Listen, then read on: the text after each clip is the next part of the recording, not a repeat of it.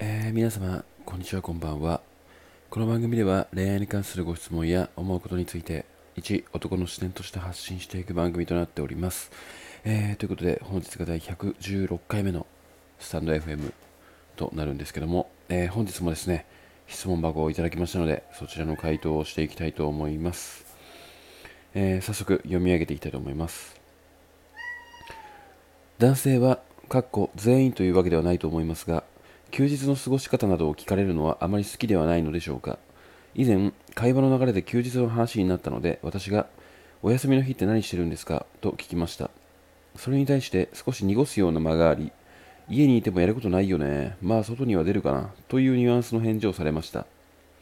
私も細かく聞きたいわけではなかったのですが、もうす、えーその少し濁していた間がどうしても気になってしまい、プライベートを探られるような質問をしてしまったからかなと不安に思っています。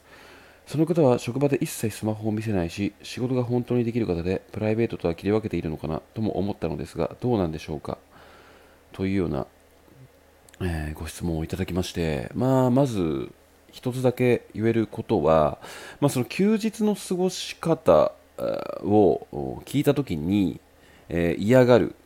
まあ、男性とか、まあ、男の、ま、特徴っていうものは、ま、男女に差はないとは思うんですけども、まあなんかその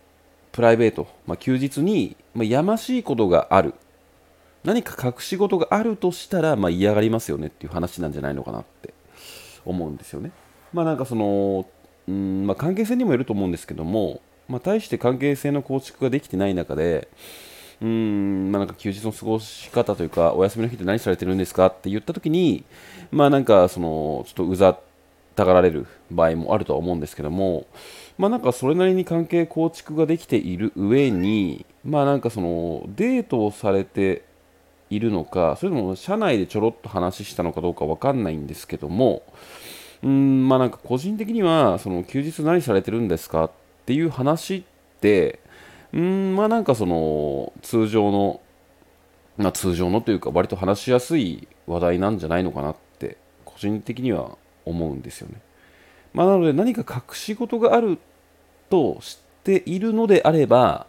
まあ相手は答えたくないよねっていう話だとは思います。なのでまあなんかそのあなたが感じているまあ不安相手が、えー不安に思ってしまっ相手が不安に思ってしまったとかじゃなくて、えー相手にちょっと嫌な気持ちをさせてしまったのではないだろうかっていう不安に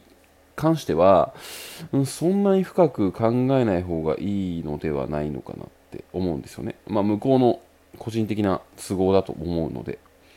うーんまあなんかおそらくこのような感情を抱いているってことはあなたは、えーその男性に対して、うん、ちょっと恋愛とし目線として見ているちょっと好きな気持ちがあるからこそだと思うんですけどもうーんまあなんかそのその方は職場で一切スマホを見せないし、えー仕事が本当にできる方でプライベートとは切り分けているのかなっていう、まあ、特徴がありますのでうんまあなんかぜ、えー実際、まあ、そのパートナーがいるのかどうかが、えー現在わからない状況だと。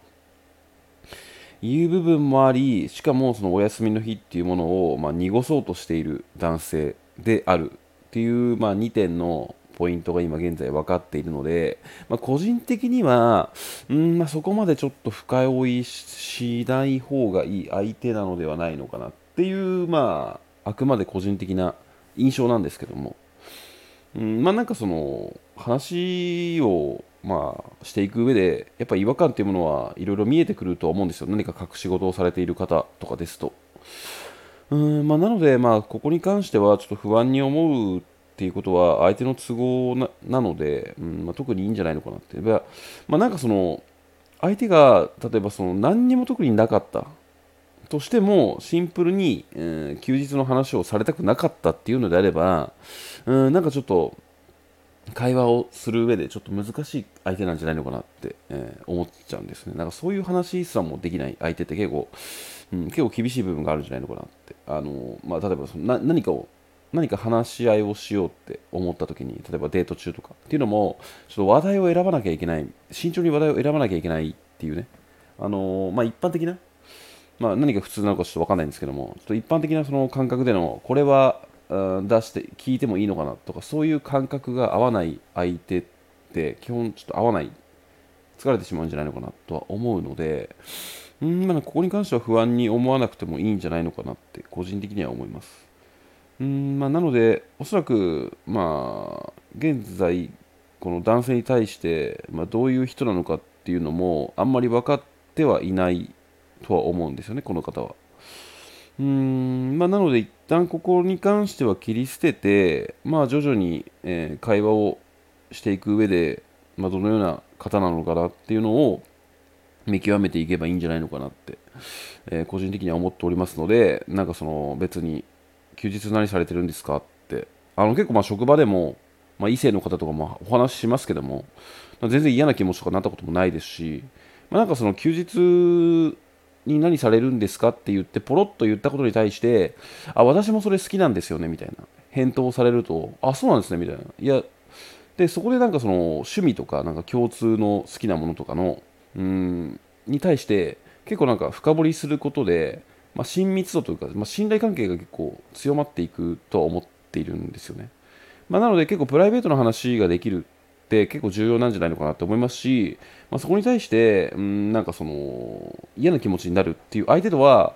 まあ信頼信頼関係が結構気づきにくいよねっていうだけの話だとは思いますので、